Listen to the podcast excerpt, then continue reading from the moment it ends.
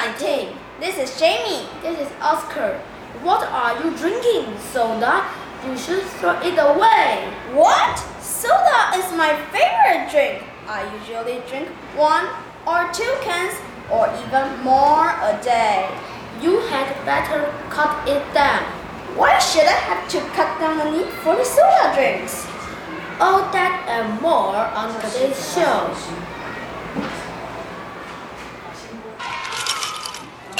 我好喜欢喝汽水，It tastes so good。你喜欢喝汽水吗？A lot of people love it, and they drink a lot of soda, but they should not do that. 汽水有很多糖分，soda has a lot of sugar in it, and sugar is what makes food taste sweet. That's why soda tastes so sweet. I'm sure you like sugar. A lot of people do. I like sugar too.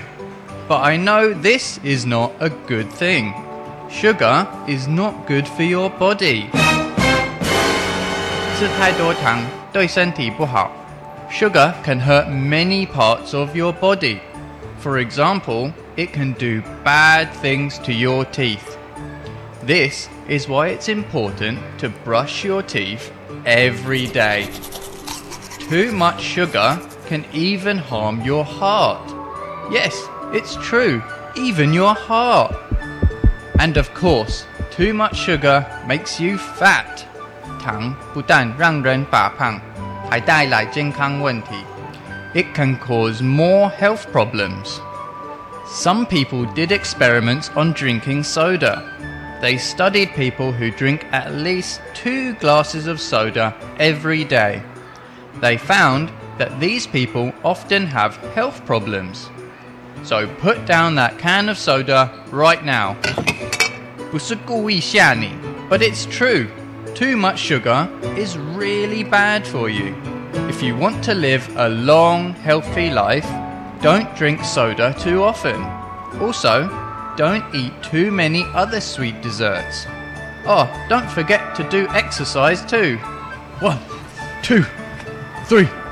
Exercise helps your body.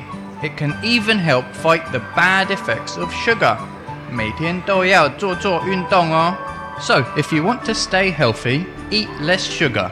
And remember to get some exercise. One, two, three. I got it. Drinking too much soda may cause some health problems. We should try to live a healthier life. That means we have to say no to all the sugary food and drinks. That won't be easy, but you should find out some tips to cut down on sugar. I will try. Now I have to stop drinking soda first. Go and put your drink soda in the trash can now. Wait! Let me finish this can first. Hey, you lied to me. Thanks for joining us every Friday on CJ Radio. Like what you hear so far? Check out more latest news and big hits on ICRT website. Be sure to tune in next week for the show. Bye bye. Voice